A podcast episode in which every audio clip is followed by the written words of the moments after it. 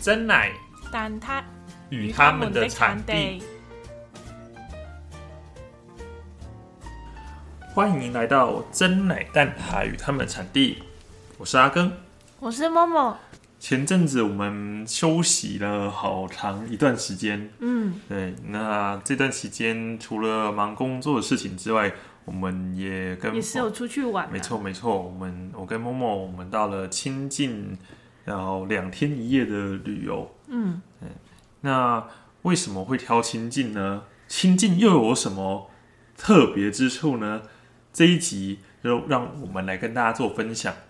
不过在节目开始之前，先让我们欢迎这一集的来宾，在清境隐居多年的来自清境的仙女，也就是我的妹妹庚妹，掌声欢迎！大家好，我是根妹。哎，跟大家自我介绍，为什么你会在清境隐居多年呢？嗯，为什么在清境隐居多年呢？这就要从清境的前一份工作说起了。前一份工作呢，在那个繁华的城市台北，哦，对，然后在那里台北工作了一年之后，就觉得啊怎么反差这么大？太繁华了，太匆忙了。对我需要一个人静一静，我需要远离尘嚣，然后我就决定要找一个就是很远的地方去工作。然后嗯，就刚好清近的民宿有职缺，我就跑上去了。然后呢，原本想说，嗯，大概一年好了，然后就疫情，然后就遇到疫情后呢，就想说，嗯，至少有个至少有个工作好了。嗯，就这样过了三年了。哦，在清境待了三年的时间，那想必清境的春夏秋冬的景色都看过了吧？耶、看到都腻了。腻了，所以才不要让我看山，所以才下。山了。那我们刚刚有讲到说，我们去呃两天一夜去清境没玩，就是托跟妹的福，嗯嗯，对，可以住在他的呃那个工作的民宿那边。嗯嗯嗯，对，那我们那那那个时候也是去了蛮多地方的，其实。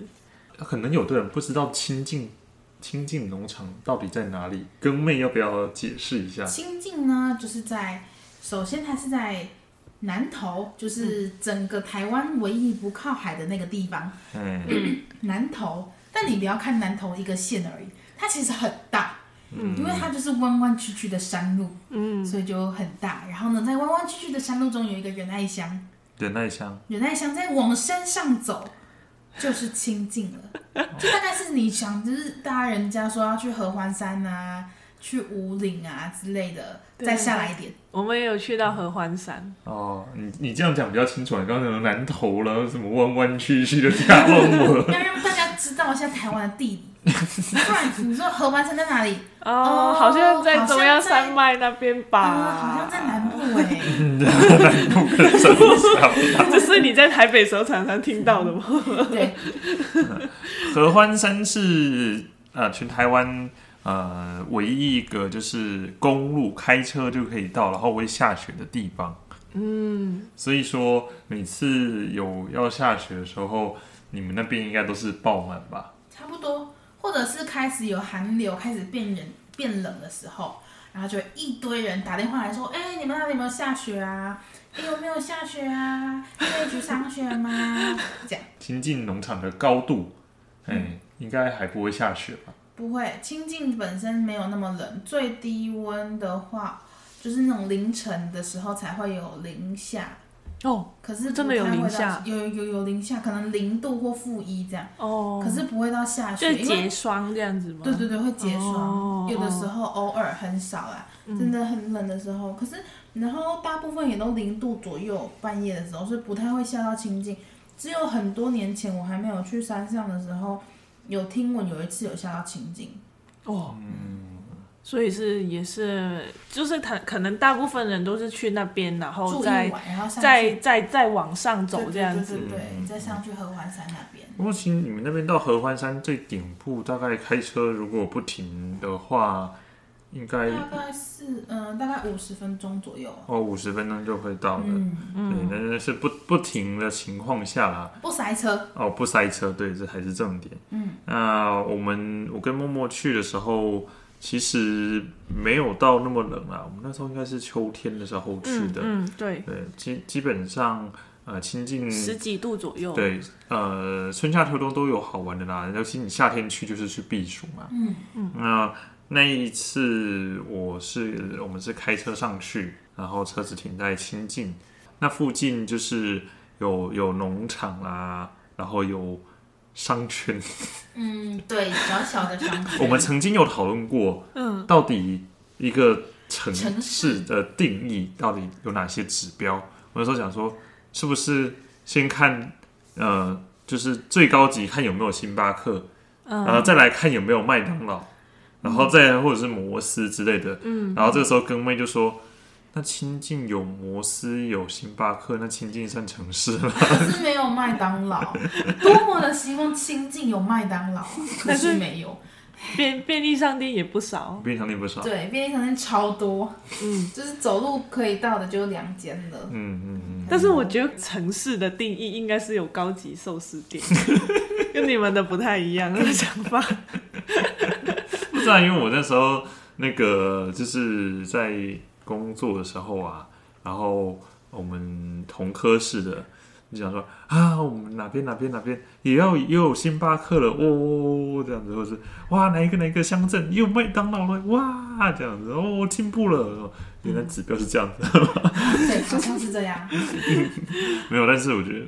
啊，你刚刚讲到那个高级寿司店，就是那种大老板才会才会有机会去才会去消费的地方。对啦，嗯对啦。经济发展比较高吧。但是你们不是也有一些老板之友会会去住？对，啊，可是寿司店就是哦，可是寿司店如果以寿司店来说，清境开不起来，因为离海太远，嗯哦，对，东西不新鲜，啊，运输成本对对对对对对对，所以在山上都是吃山上的料理，对，都是不一样。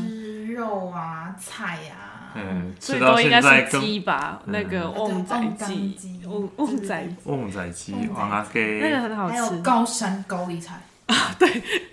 你吃到高我现在你高丽菜是一年内不想吃。每次每次那个现在那个晚餐要要煮菜要什么菜，你都会说不要高丽菜。对，高丽菜、哦好煮给你们吃，我不吃。青年高丽菜很好吃呢。很好吃，很甜，嗯，但是的确，如果你每天都吃，会很害怕，对，瑟瑟发抖。请不要让我吃了，谢谢。那那我们拉回来讲那一次去旅游的经历啊啊，我们那一次呃是差不多快傍晚下午的时候才到啊。嗯对，然后我们的行程就是因为我们是去去 relax 的，去放松的，所以我们没有排什么很密集的行程。嗯，那我们是第二天的时候才去那边的农场。农场，嗯，嗯那当天就是呃去散散步啦，然后呃吃的下午茶，然后呃晚上的时候，那个时候就有跟我们问说，诶，有没有去看日出？嗯嗯那然后高山日出，对高山日出那个跟大家推荐，如果呃你有机会到新境，然后呃他们的民宿有配合，就是呃日出的行程。对，没导错，就是你可以赏团自己问那个民宿嗯。有没有日出的行程，通常都会有，嗯，然后他就会把你介绍，就可以去看日出。对，但是就是说你要三四点就要爬起来，嗯对，如果爬得起来的呃话，，建建议还是努力一下啦，努力一下是真的很值得是很值得，嗯因为除了那个呃日出，它还会前前太阳还没出来的时候，还先关心。对。好，我大概讲一下那次的日，我们去看日出的行程。嗯，那一次就是我们凌晨三点四十的时候，他就我们他早上还会 morning call，对对对确定你有起来。对对对，然后我们就在那个那边等等等，然后就看到一一台小小的箱型车，嗯。然后司机大开车过来，嗯，然后呃，载着当天一起会去那个看日出的客人，对对对，他们不是只有一间民宿，他那个司机大哥还是跑好几几间对对对对对，就是嗯他们可能可能亲近那边有三三，我猜我猜啦，可能三四个这样子的司机，他们彼此都认识。嗯，那呃，他载客人的时候，就是呃，就可能就找几个民宿的客人，这样累积可能六六七个。我们那天的时候，呃，那车应该差不多我们差不多六个人吧。嗯，就是呃，我们然后另外一对情侣跟一对母女，嗯这样子，嗯，那然后那个司机大哥还很贴心的帮我们准备那个大衣，然后我们那时候看到，因为我们我们原本就有安排这个行程，所以我们那天是穿比较保暖一点点，然后看到那个另外一对情侣真勇者，短裙短裤，但其实也没关系啦，因为呃，司机大哥都会帮准备好所有的保暖衣物，那保司机大哥真的就是。什么东西都想到，哎，想到说，哎，可能会有人就是山路会不舒服，他就有那个画眉之类的东西。然后有外套，然但是虽然他们都会准备，还是建议不要穿短裤短裤。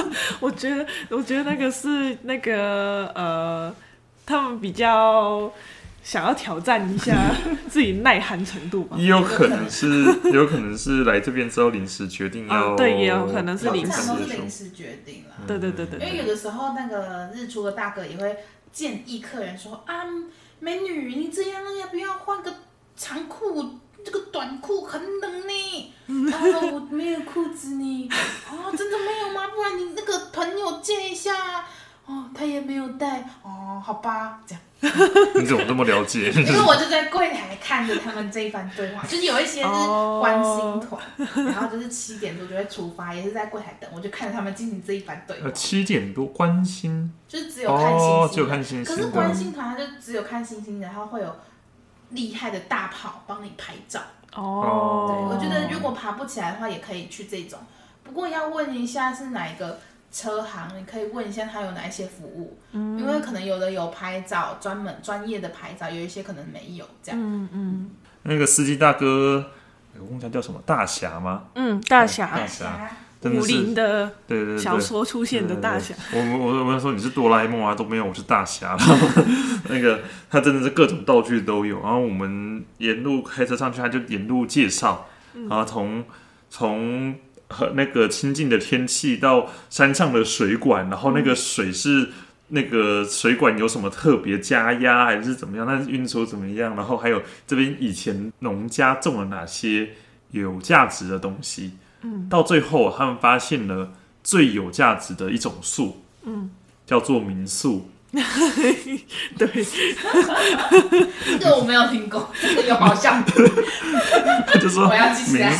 遍地开花，就是你整个青金山前面那这样面都是民宿对对，就是呃，上百家的民宿，最好笑的就是那个民宿的名字啊，我觉得这个一定要讲。就是呢，我那个时候在跟个路途上面，然后那个大侠呃司机就讲说啊，那个西雅图的来自西雅图的母女，我说嗯，这里有那个疫情也要回，就从美国回来的台湾人这样子哦，然后他那个时候叫我们装一个安装一个关心的 app。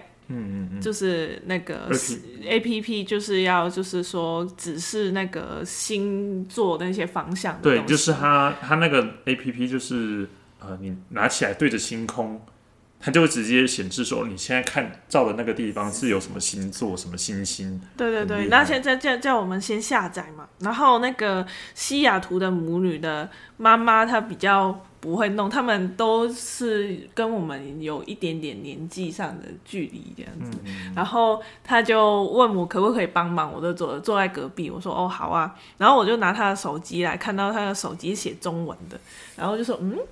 嗯，不是写英文的、哦，我以为那一种我以为那一种就是去外国之后，那可能就会就是改用用英文之类的，对对对对对。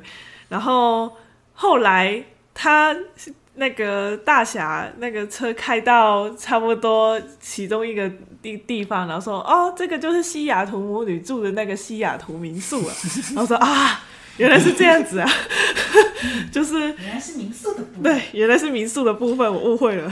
然后就发现说，那个清境里面的民宿啊，所有很多都是用那个不止西雅图啦，欧洲欧美的民普罗宿。旺斯啊，什么？还是你要去那个梦幻中的香格里拉？都 OK 的，香格里拉、普罗旺斯，然后还有佛罗有，伦斯啊，然后呃我那时候还特别做了一下记录，呃，老英格兰、小瑞士、普罗旺斯、维也纳、布拉格、印象北欧，嗯，香格里拉，香格里拉，每个 不管从欧洲的、美国的 都有。对对对，我们这个只是没有没有看看到，的还很多。嗯，到底到底大家就是民宿的老板多爱改自己的应该是我觉得好像是清境那边开始最早比较待比较久的是老英格兰，然后就走欧风之类的。哦早期民宿很喜欢走欧风，原来如此，对，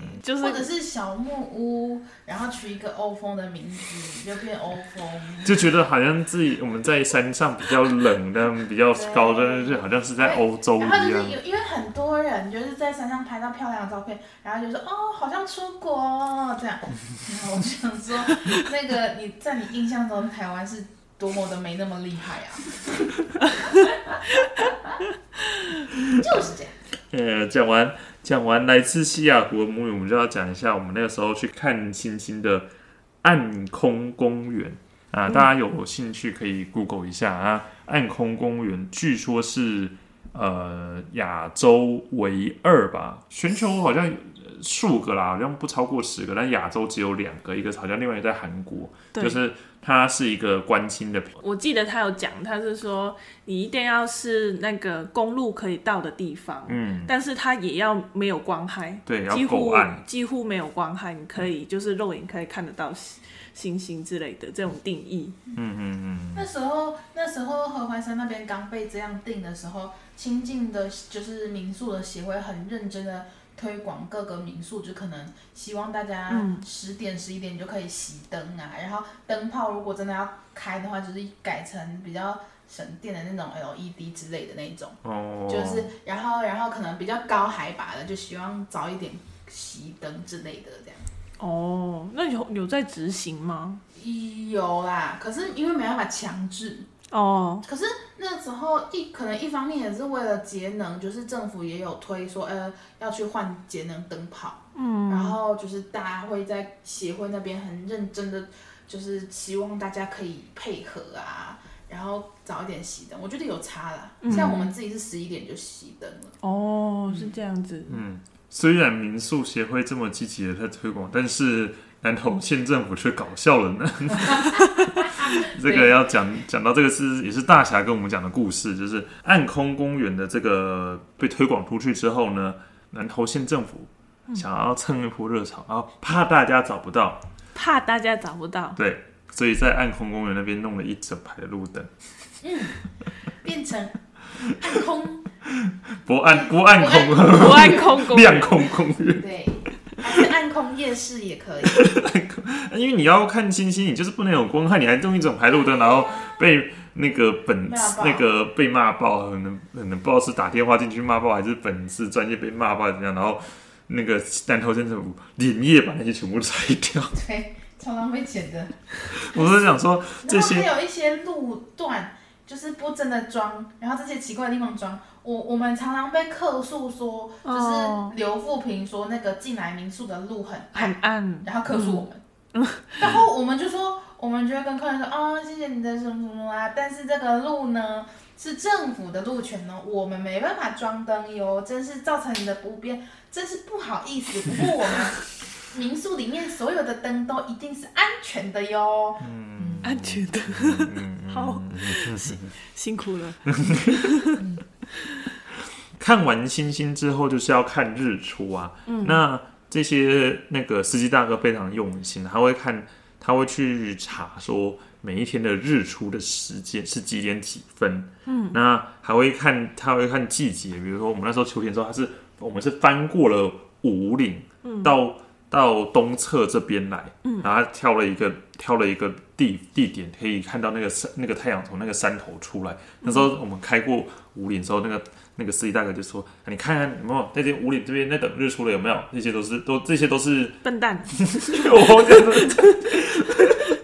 对，他，说因为五岭是在最高点，那边可以看得到的呃日出的效果就有限。那个司机大哥会依照季节的不同而选定不同的点，可能呃冬天的时候会在会在另外一个点，那夏天会在会在某个点，它这个都是他已经开了几十年的经验，对，然后给顾客最好的看日出的体验。所以我们就是很幸运遇到这个很好的，对啊，啊，其实他们都会，我就就我所知，他的想法是，这些司机大哥也会也会稍微分享一下，但是他们会呃，不要不要同一批人都大家都挤在那边了，还是有一些自己的私藏景点。嗯，那那天我们又用 GoPro 拍到非常好的那个日出的那个画面，跟阳光洒下哦，哦，就是发出圣光，对对，对对对对，那个真的就那个太阳就 哇，你们很就是幸运哎，我有我有跟去一次，嗯，然后天气不好他说也是有这种可能性，对了，但是但是看到不一样的景啊，可是就没有真的看到日出。对。嗯也是要看点运气，就是那个山上的天气变化很大，嗯，也不是每一次去一定可以看得到，但是基本上基本上都是呃，有有去有机会啦，对啊，有去有机会且我觉得有的时候没有看到日出的话，例如说你很多雨没有看到日出，但是看到的就会是云海，嗯嗯嗯，对嗯哦，也是。然后很多客人问说：“哎，在这里什么时候可以看到云海啊？”这个问题其实是最难的，因为云海它不像可能日出星星有一个时间固定的，对，它云海就是呢，它的云飘到哪里，哪里就有机会形成云海。真的要说的话，就是下雨过后有机会，但是也是大概下十次雨有个两次吧。云就是这么的随性。没错，飘啊飘的。嗯，呃，看完日出之后，我们回来呃补眠，对，暴睡，暴睡一波。呃，那我们后来隔天下午去亲近农场看羊群表演。嗯，哎，这个是亲近农场非常著名的一个项目。更妹要不要介绍一下羊群？羊群表演，你有看过吗？还是你那边做的我呃，我后来有，我离职后有陪我朋友去看过，哦，因为他的绵羊秀都是假日嘛，啊，假日我一定要上班啊。哦，对，所以我假日是你们最忙的时候，对我没有看过绵羊秀在之前，然后我就真的是陪朋友去情境玩。我就是对于玩的景点，我都非常的没有兴趣。我去到那边，我印象最深刻的是什么？就是我一进去那个农场里面，然后听到后面有一有，我以为是有人模仿那个羊的叫声，因为是很低沉的怎么叫？这样子，就是有一种大叔在模仿那个羊的叫声那样子，然后我就说嗯，然后转过头过去以为有人，结果不是，是真的一那只羊在那那样子叫的、就是青青这边的羊全部都是低音炮哎、很厌世。厌世啊，很厌世，很厌世的低音炮。因为我我有去过一些外国的农场啊，有就是欧洲那边、瑞士那一些，那他们的羊都是放在，也是放在那个很大的一片山上面。嗯嗯嗯，那他们叫声是比较像是你在教科书会听到那个咩之之类的，就是差很我。好快乐的那种感觉。对对对对对对对对，所以这个是我印象最深刻的。那那个农场地太小了，可能比较厌世一点。是这样子然后，然后，然后每个六日都还要被赶出来那边，对呃，跑跑跑跑跑跑跑跑跑。但是我我就看到一个新闻，就蛮好笑的，就是那时候疫情，所以绵羊秀终止了好一段期间。嗯，然后后来可以呃可以继续表演的时候呢，恢复了。恢复的时候。呃，羊群走出来之后迷路了，他说：“我在哪里？我是谁？我不知道怎么走，哎不能 队伍乱掉。”嗯，但是比起绵羊，我那个时候最印象更深的是那个牧羊犬。嗯，我那时候呃走进去农场之后，就看到，就突然看到一个身影咻，然后从我脚边这样冲过去，我就啊什么什么什么，然后就看到一只狗，然后咻咻咻咻咻快，超快速，然后跑跑走，然后哦，好帅哦，嗯，狗狗你不用买票吗？原来他是 后来原来他是工作工工作犬工作狗员，工作狗哦你，有够遇，你有遇到哦。我我我有看到他从我旁边这样跑过好去，幸运哦！我那时候陪朋友去的时候，是很远的地方看到牧羊犬，因为人太哦多，了，因为都是带他那个那个绵羊秀的时候，那对对对对个对牧羊犬才会出现。才会出现。对对对牧羊犬可那边赶的爱耶，对对但是好像就是很活泼，对他就是要前后赶呀，对。他他要从他要在后面把那个落单的呃羊群赶赶赶赶赶赶到赶到队伍中，然后还要在前面那边，嗯，然后再再咻再冲到前面去指挥这样子。对，然后他说：“哦，原来原来你工作这么累，但是他好像乐在其中乐。在其中开心。”对啊，那讲完了，但两天一夜在亲近的呃旅游概要的跟大家分享一下。那接下来呢问一下更妹啊，在亲近待的这三年啊，嗯，中间疫情应该占了快一半吧？疫情这段期间占了快一半，有吗？我觉得没有一半那么多。呃，如果说疫情发生这件事情是有一半啦，但是影响没有那么多。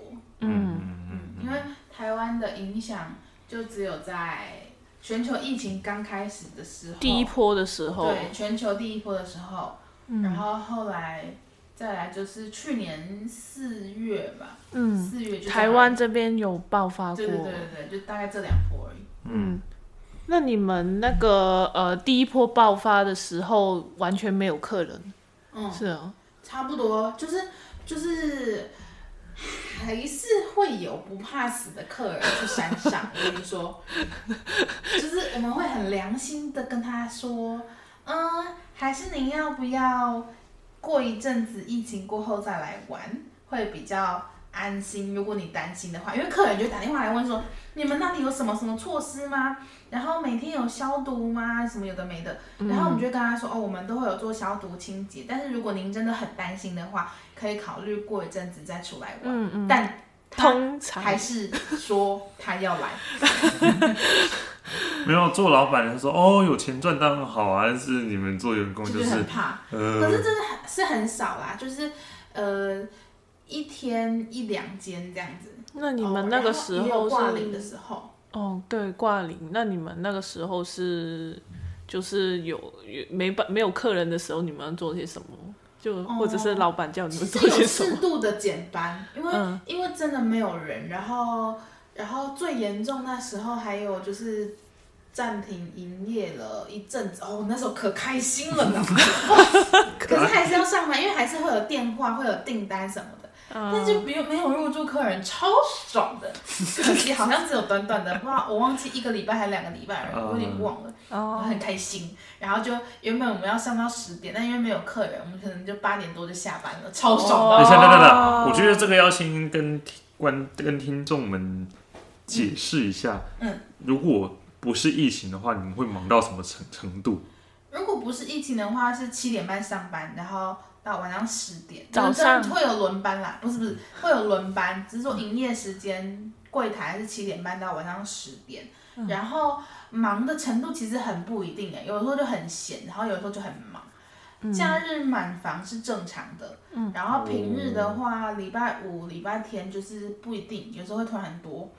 最神奇的时候是礼拜一，我们通常都会觉得礼拜一特别忙，不知道为什么，就是哦。礼拜一会有一些呃下午来的现场客人，或是早上电话超多，然后就是一般没有疫情的时候的普通忙碌，有的时候会一个人上班，然后同时三线电话在响，这样哇。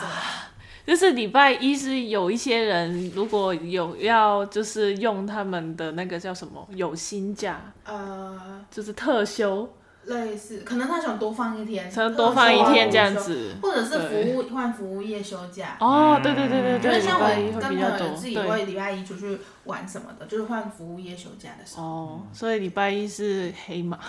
所以可是礼拜一电话都，我觉得还有一个原因，就是呢，礼拜一要上班了，好厌世哦。不然来查一下，下次要去哪里玩好了。查查查，哦，这家好像不错，打电话先去订吧。原来是这样订什么时候有？你这个你这个你这个想法还蛮还蛮有说服力的。很有 说不定在在听众也有一些曾经有做过这。就是礼拜一的时候先先先订房，然后再问一下，然后期待下一次去对对旅游。对对对对，不然上班没有动力啊，原来是这样或者，去玩完回来哦，好空虚哦。你现在规划一下下次要去哪里玩。所以你们柜台的工作基本上就是处理订房、接电话，然后客人来接待，就这样，就是这大概是这些工作内容吗。不是就这样子吧？还有应该是客房服务啊，然 后客房服务然是后客房服务如果需要修东西的时候，简单的修啊之类有的没的。嗯嗯嗯嗯听起来就是一个万用的概念。哎，第二，我们的柜台比较厉害一点，人手不足的时候还会四处去支援。我们可我们的柜台厉害的是可以做柜台、房务、餐厅都 OK 的。你是工具人。对，工具人。没有啦，就我觉得，呃，大部分的公一般就是，你如果说是小公司的话，有时候就是不能只会在同个做那个职务的事情的时候，还是都会互相支援。只是就你通常好像是你们柜台去支援别人，没有不会是人可以来支援我们柜台，他们不是说那个不会用电脑、不会接洽之类有的没有。只要不会就不用做，是这样子。对，但是但是房屋你不会不能不会责备因为因为不是因为房务有的时候你比较偏向你去不要太笨的话，你去做了你就会了，不要太笨。多做几次就会了。不是这个不要太笨，听起来有蛮多心酸故事，我们就先略过好了呗。对，那讲完了台湾的游客，你应该也是有接待过不少国外客人吧？哦对啊，有国没有什么外客人真的是很可爱呢。很可爱。嗯，嗯、有什么有说？什么就是就觉得各国都会很有不一样的点，就有的国家就觉得有点烦躁，有点机车，然后有的国家就觉得哦人很好，那也不一定是国家，而是说就是同一个国家不同的反响，也会觉得很有趣。哦，嗯。比如说，有没有比较正向的？我们不要讲不平的，嘿，我们不平的不要讲，我们比较正向的例子。正向的例子，正向的哦，我我觉得哦，我刚刚说有趣跟可爱是有一些我觉得很可爱的国外客人是他自己来玩，或者是一些人来玩，可是他不太会说中文，嗯，然后他是他很亲切，然后他就会用他拙劣的中文努力的表达他想要问的东西，嗯，然后我们就会很缓慢的跟他讲。然后呢，呃，我就就是比较有耐心的话啦，缓慢慢跟他讲，然后他努力的听懂后，就非常的感谢你，这样我就觉得很可爱。一个正向回馈的部分，如果自己，比如自己如果到国外去，然后自己表现出我很想要表达我要讲的东西，然后你听得懂我讲的，啊，对，我 get 到了，就然后就会很开心。嗯。对对对，我就觉得很可爱。嗯，然后还有比较特别的是那个，我之前有遇到一个中国的客人，那时候还在早期，就是可以自由行的时候，因为后来就不开放中国哦，中国中呃中国那边不开放他们的游客来台湾自由行，对对对，中国嗯不开放，嗯，自由行来台湾这样。只是那时候我记得那时候还可以的时候，然后就有一个帅男生，印象中啦，哦，但我不记得他长什么样子，就是你只记得你的你只知道他，你记得他脸上面写一个帅字，对谁那个白白的脸庞是一个帅字，好好，然后他就来，然后就在跟我，因为那天米家没有客人，然后就在柜台跟我们闲聊这样，然后他就说他来台湾啊，就觉得台湾的人说话都很亲切、很温和，就算是大声嚷嚷也没有那么大声 就是对。然后呢，他就跟我们说，嗯，如果你们有要去中国玩的时候呢，绝对不要说你是中，呃，不要说你是台湾人，你要说你是中国人，因为这样才不会被坑。哦，对就例如说不是因为怎么政治立场，不是不是不是，他就是觉得他因为他很年轻，所以我觉得他的政治立场是他有他的想法的那种。嗯，对，但他会这样说，是因为你去那个国家的时候，你就是不会被坑，例如说门票不会被多收啊，或者是司机不会故意绕路啊，不会多报价格啊之类的这样。样然后还有说啊，可能聊天都会问说你是从哪里来的，他就说你们台湾人呢，你们说话都比较温柔，然后比较就是慢慢讲，这样不会很急，然后很大声。你看我这边，我要你这，你害我这一段，等一下要特别把那个声音调小声一点。然后，然后就是你要说你是中国可能偏南部的啊，人广东沿岸之类的吗？对对对对对，他就说就是呃这些人讲话就会比较温和，比较像台湾人。然后我后来去中国玩的时候，有认识一个，就是也是从南中国的偏南的地方的女生，就觉得哦，感觉不出来，就是也是讲话就是很真的是比较轻，然后就觉得很像是台湾人的感觉如。如果不讲台语的话，就就对对对，就然后也分不出来不会有很重的口音什么的，嗯嗯，就是觉得比较分不出来。默默应该认识比较多中国那边的嗯情况，嗯你自己觉得呢？还是说你认识的比较多是我广东觉得就是这边的如果你戚而已？我觉得如果你是那种短暂的交谈的话，应该都是可以蒙混蒙蒙混过关的。哦哦但是如果你在如果在聊比较久的话，可能在一些用词上面就会听得出有差别。啊，对原来如此，原来如此。不过就是说，的确就是像那个中国游客讲的啦，就是呃，你不要跟你说你在台湾来的，就是各种情况下都会比较方便，嗯哎、省麻烦这样子。是。是是，是让我想到那时候我去呃我去澳门那时候搭计程车，那个时候呃第那个时候从机场过来的时候，好像嗯。某某那个时候讲说，呃感觉我们那个计程车费好像有有被多收，所以我们回程的时候，某某就去坐副驾驶座，用广东话跟司机讲，哦。就是让他知道说我们这边是有在地人的，我们有地头蛇的嗯，别想糊弄我。没办法，就是你游客多的地方，自然就是这种骗骗游客的也会有啊，一定会有的。多多少少都会有啦。对啊，对啊，而且那个中国游客还说，因为很多中国人当地就是当地人，嗯之类的的刻板印象，就会觉得来中国玩的台湾人都很有钱，哦，很很好骗，很有对，钱。很好骗，很有钱这样，所以他就会想要就是看有没有机会可以多多赚一点这样。这样子。对对对对对，对，也是也是良心的建议啊。虽然那个中国游客现在没办法自己来了对啊，啊，嗯，那节目到最后，我们请跟妹少分享一下有没有什么到亲近旅游的建议呢？亲近旅游的建议哦，或者是说，我们不要说亲近啦，就说亲近这一这一个这个路线上面的，嗯，就包括说你到合欢山啊，到五岭啊，或者是如果要再翻过去到呃那边是什么武林农场，还是那边好像不是不是，翻过去就是走中横到花莲了。哦，是，那有没有什么建议呢？武林农场跟武林是天差地远的地方。就不就有一个客人打电话来问过我，呃，然后我就跟他报了一下房间，然后他就说啊，你们那里到武林多远？我就说大概五十分钟。然后他后来又问，听他聊天的过程中，我感受到他说的五岭好像不是我说的五岭。然后他后来我就再问一下，您是要去哪边呢？他说我要去武林农场啊。然后我就说我们这里是清境，再上去是五岭。跟武林农场不一样的地方哦。那你到武林农场那边要多久啊？帮他查一下，至少两个小时哟。哇，差这么远哦谢！谢是嗯 不同哦，的地方。嗯，建议的话呢，我觉得啊，如果你想要到清境或合欢山这边玩的话，如果你不是要爬山，嗯，然后或者是说你就真的是很想要在那边耍废，嗯，一整天都没有要出门的那种耍废，嗯，不然两天一夜差不多。嗯。因为就是清境那一区的景点就差不多农场啊，然后附近的一些小的点，然后上去合欢山的话，如果你有像某某跟阿根那样参加团的话，就去看星星啊，看日出，或者是你就白天自己开上去五岭，然后看风景、拍照，然后走一走这样。